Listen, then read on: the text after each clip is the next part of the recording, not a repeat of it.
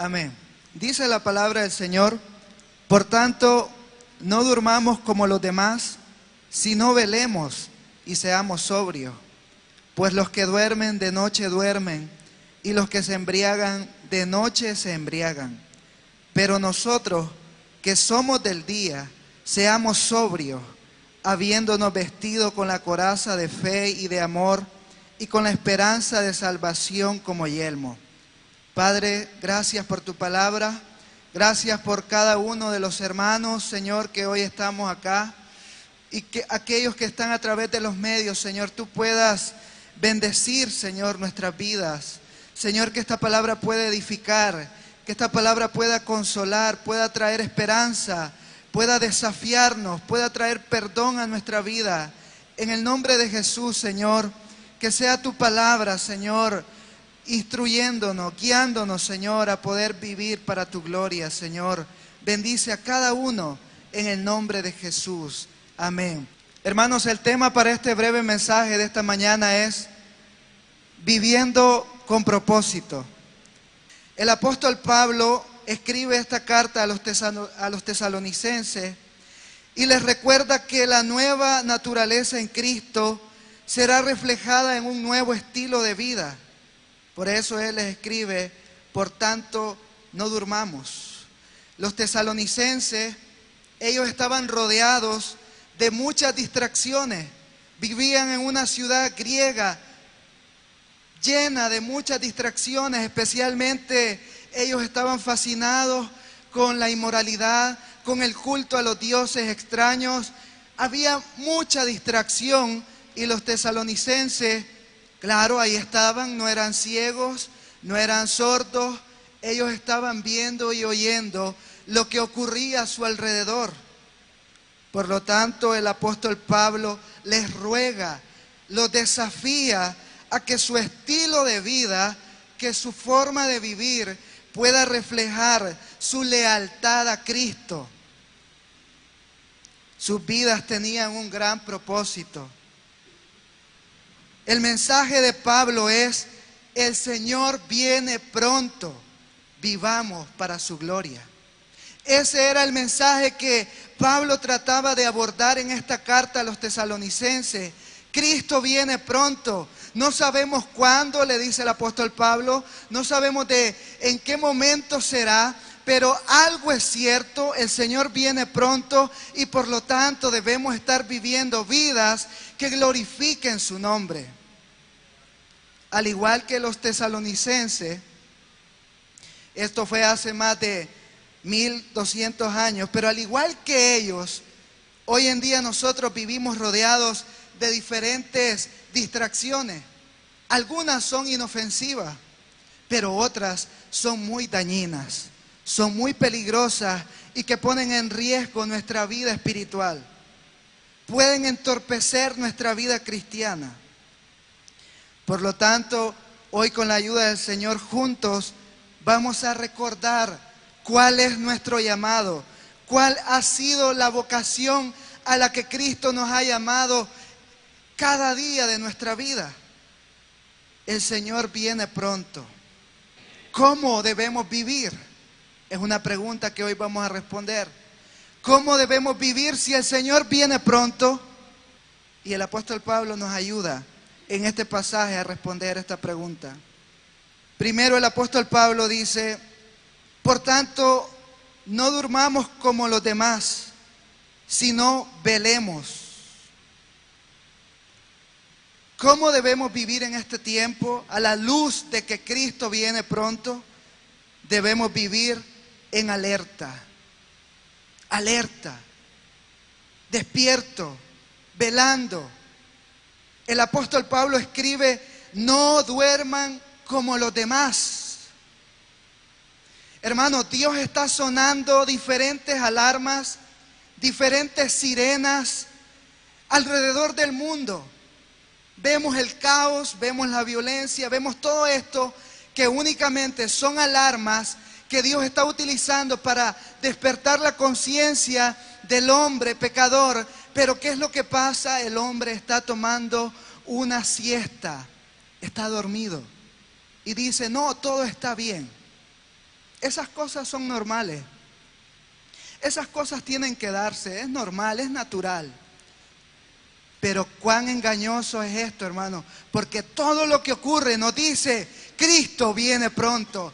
Todo lo que vemos a nuestro alrededor nos dice, nos grita, Cristo viene pronto. Y los discípulos lo entendieron así, que cada vez que eran perseguidos, que cada vez que eran humillados, que cada vez que sus casas eran quemadas por la fe en el Hijo de Dios, ellos entendían, pronto vendrá mi Señor y restaurará todas las cosas. De igual modo, ese es el mensaje de todo esto que vemos a nuestro alrededor. Ese caos que estamos viendo nos anuncia que Cristo viene pronto, pero el mundo está tomando una siesta, está dormido. Vea lo que dice nuestro Señor Jesús en Mateo capítulo 24, versículo 37 al 39, si usted gusta, ahí en Mateo 24, 37 al 39. Jesús cita el Antiguo Testamento en este pasaje. Dice, dice nuestro Señor, más como en los días de Noé, así será la venida del Hijo del Hombre. Porque como en los días antes del diluvio estaban comiendo y bebiendo, casándose y dándose en casamiento hasta el día en que no entró en el arca. Y no entendieron hasta que vino el diluvio y se lo llevó a todos. Así también la venida del Hijo del Hombre. El mundo estaba distraído a pesar de que Noé estaba proclamando, el diluvio viene, el diluvio viene, hay salvación en el arca, el diluvio viene hay salvación en el arca. Hermanos, cada predicador, cada pastor que está anunciando la palabra de Dios día tras día, día tras día, es como Noé, es como Noé hablando a este mundo. Vengan a Cristo, vengan a Cristo. La ira viene, la ira viene, pero muchos cierran su corazón a este mensaje. Pero gloria a Dios que ustedes están hoy acá. Gloria a Dios que el Espíritu Santo pudo abrir su corazón, su entendimiento, para poder comprender, Cristo es mi Salvador. Cristo es su Salvador, hermano. Gloria a Dios. Él es nuestro Salvador. Debemos estar alerta. Pero ¿qué implica esto de estar alerta? Estar alerta, hermanos, incluye perseverar en oración y en búsqueda de Dios. Primera de Pedro 4:7 nos dice algo al respecto. Un texto muy conocido por nosotros. Primera de Pedro 4:7. Mas el fin de todas las cosas se acerca. Sed pues sobrios y velad en oración el fin se acerca. Velemos en oración, en búsqueda de Dios. Necesitamos aprovechar cada oportunidad que se nos da. Si solo el domingo podemos venir a la iglesia por nuestro trabajo o por nuestras ocupaciones, aprovechemos ese domingo que estamos acá. Aprovechemos buscando la presencia de Dios, levantando nuestras manos. No nos sabemos el canto, pero ahí oremos al Señor, que esa es nuestra verdadera adoración delante de Dios. Pero hay que aprovechar el tiempo, estando alerta, buscando al Señor en oración, buscando al Señor con toda dedicación, con todo amor. Porque dice el apóstol Pedro, el fin de todas las cosas se acerca. No podemos dormirnos, hermanos, en los laureles del pasado. No podemos dormirnos en los laureles de las victorias antiguas. No, hermano, esto es de seguir constante, de perseverar, porque la escritura dice que los que han sido llamados por Dios perseverarán hasta el final y serán salvos. Usted ha sido llamado Usted tiene que perseverar. Mire, cuando usted no tenga ganas de venir a la iglesia, haga este ejercicio tan práctico y tan sencillo y levante su mano, póngala aquí y diga, ánimo, hay que ir a la iglesia. Dese una palmadita a usted solo aquí y diga, tenés que ir a la iglesia, tenés que ir a buscar a Dios, necesitamos a Dios. Este es el último tiempo, no podemos tirar la toalla en el último round. Tenemos que avanzar. Estar alerta incluye también, aparte de perseverar en oración y en búsqueda de Dios, incluye cuidar de nosotros mismos. Primera de Pedro 5.8, si gusta leer la escritura, dice de la siguiente manera, sed sobrios y velad, porque vuestro adversario el diablo, como león rugiente, anda alrededor buscando a quien devorar. Y mire lo que dice 1 Corintios 16, 13 también, más atrás en el Nuevo Testamento. 1 Corintios 16, 13. Dice lo siguiente, la palabra del Señor, hablando sobre el cuidado de nosotros mismos. Dice, velad, estad firmes en la fe. necesitamos estar alertas de nosotros mismos, cuidar de nosotros mismos, cuidar nuestros corazones, cuidar nuestros pensamientos, cuidar nuestros afectos, nuestras palabras y nuestras acciones. ¿Qué es lo que hay en mí, Señor? Tú lo sabes. Límpiame eso es cuidar de nosotros mismos. Señor, yo soy débil en esta área. Señor, tu espíritu está conmigo. Santifícame. Señor, y poner todas esas áreas que solamente usted conoce muy bien, ponerlas en las manos de Dios para que Él empiece a moldearnos como un alfarero que va dando forma a este barro que necesita ser día tras día día tras día formado para ser una vasija que glorifique el nombre de Dios. Estar alerta incluye cuidarnos a nosotros mismos, nuestros corazones, nuestras vidas. No podemos ser descuidados en este último momento. No en nuestras últimas horas. Y nunca podemos ser descuidados.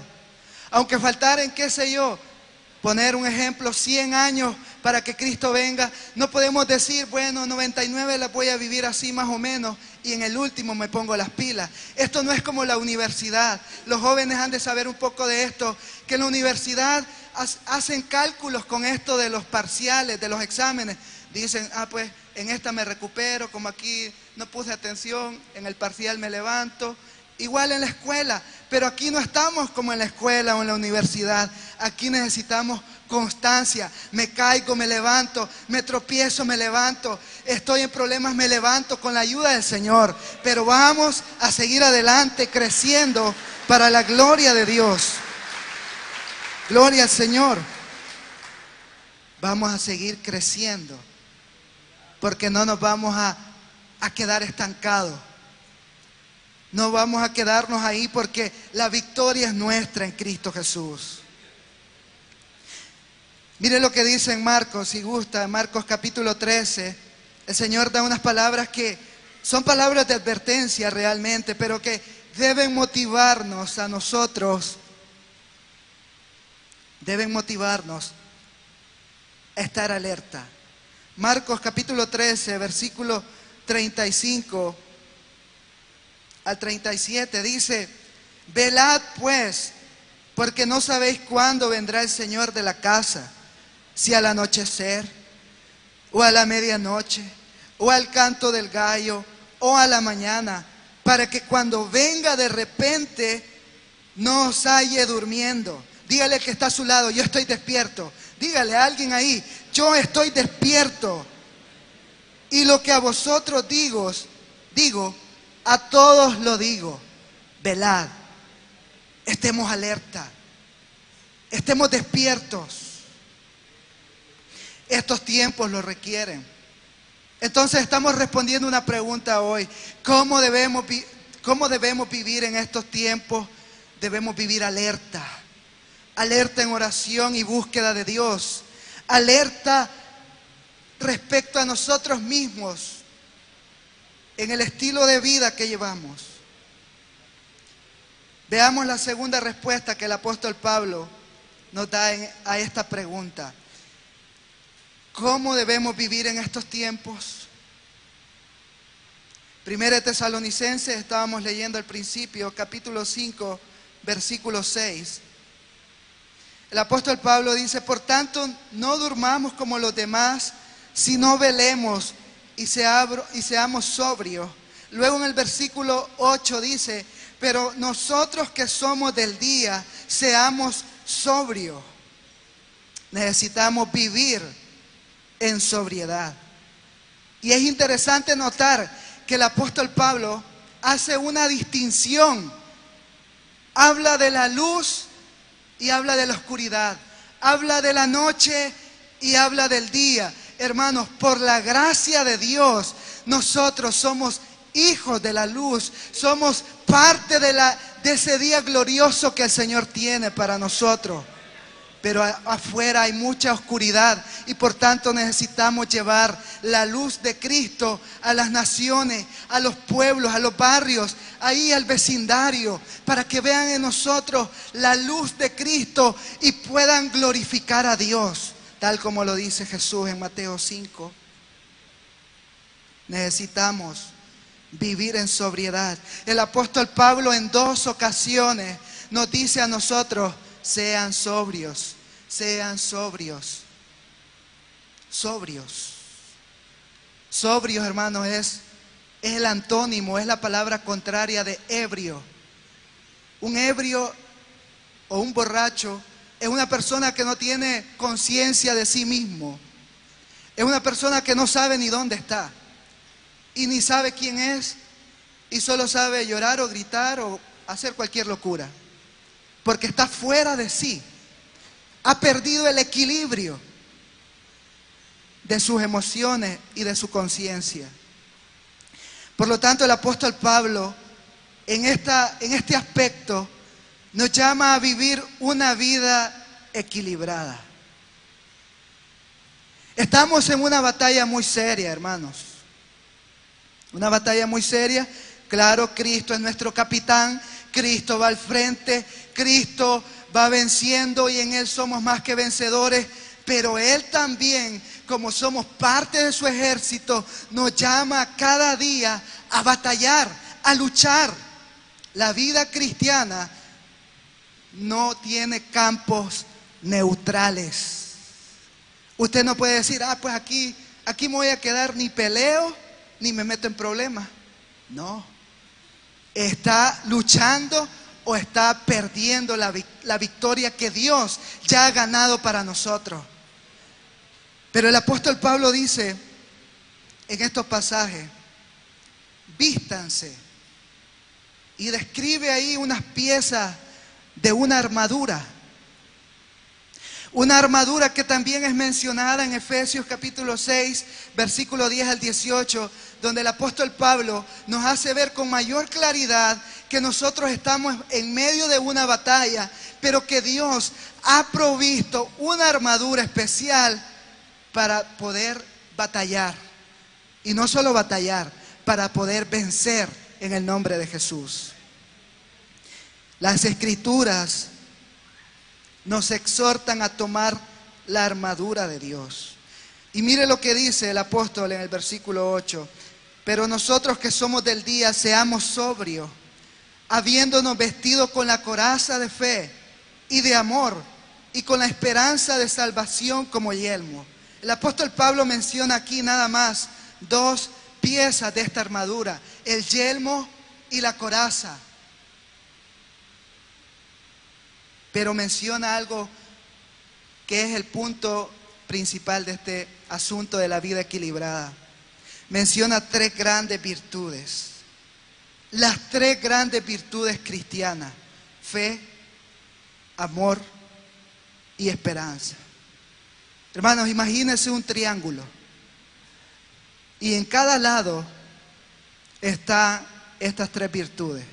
Fe, amor y esperanza. Las tres grandes virtudes cristianas. Entonces el apóstol Pablo enseña, si vamos a vivir sobriamente, si vamos a llevar una vida equilibrada, estas tres virtudes tienen que estar en nuestra vida. Tenemos que estarlas desarrollando. Y vamos a, considerar, a considerarla brevemente en este momento. Veamos las tres virtudes que conforman una vida equilibrada. La primera es fe. Una vida equilibrada refleja fe, refleja confianza en Dios. Hebreos 11.1 es un versículo muy conocido por nosotros, que dice el escritor de Hebreos, que la fe es la certeza de lo que se espera, la convicción de lo que no se ve. Oh, qué glorioso es pensar esto, hermano, que tenemos una promesa de parte de Dios en la escritura. No la vemos cumplida en este momento, pero podemos estar convencidos de que sus promesas son verdaderas. Él dice, yo soy tu pastor, nada te faltará. Yo no estoy viendo eso, pero está escrito. Entonces mi deber es confiar en Él. Esa es una vida equilibrada, que cree en las promesas de Dios, que depende de lo que Dios está diciendo. Nos movemos por la palabra. Nos movemos por la palabra. Vivimos por la palabra. Moriremos por la palabra, resucitaremos por la palabra, porque estas promesas son reales. Hermanos, puede ser que hoy, justamente hoy, hayamos venido con muchas trivialidades, de hecho, problemas, algunos más serios que otros. Estoy seguro que todos tenemos problemas acá, pero hoy, hermanos, recordemos, tenemos promesas de Dios. Hoy recuerde usted, yo tengo promesas de Dios. Yo tengo promesas de Dios para mi vida. Y aunque no lo veo ahorita, yo sé que Él cumplirá en su tiempo su palabra en mi vida. Porque somos su pueblo. Somos su pueblo. Una vida equilibrada refleja fe, refleja confianza en Dios. Segundo, la segunda virtud es que una, vida equilibrada, una vida equilibrada muestra amor. Hay un capítulo, un pasaje dedicado únicamente al amor. Primera de Corintios capítulo 13, ahí usted encuentra la descripción del amor que Dios espera que nosotros vayamos formando en nuestra vida. El amor ágape, el amor de Dios en nosotros. Una vida equilibrada muestra amor. Ama a Dios sobre todas las cosas. Ese es el primer mandamiento. Amar a Dios sobre todas las cosas. Con toda nuestra mente, con toda nuestra fuerza, con todo nuestro ser. Lo ama, lo desea, lo anhela. Y el hecho que hoy está usted aquí y que está ahí sentado dos horas o una hora y media, o el hecho que nuestros hermanos a través de las redes han dejado de hacer otra cosa ahí en su hogar, esa, ese tiempo demuestra que usted ama a Dios. Porque quienes hubiésemos querido estar durmiendo a esta hora? Quizás todos. Más con el clima de esta mañana. Pero dijo usted, yo amo a Dios. Yo lo amo y lo necesito y Él es mi ayudador. Una vida equilibrada muestra amor hacia su prójimo.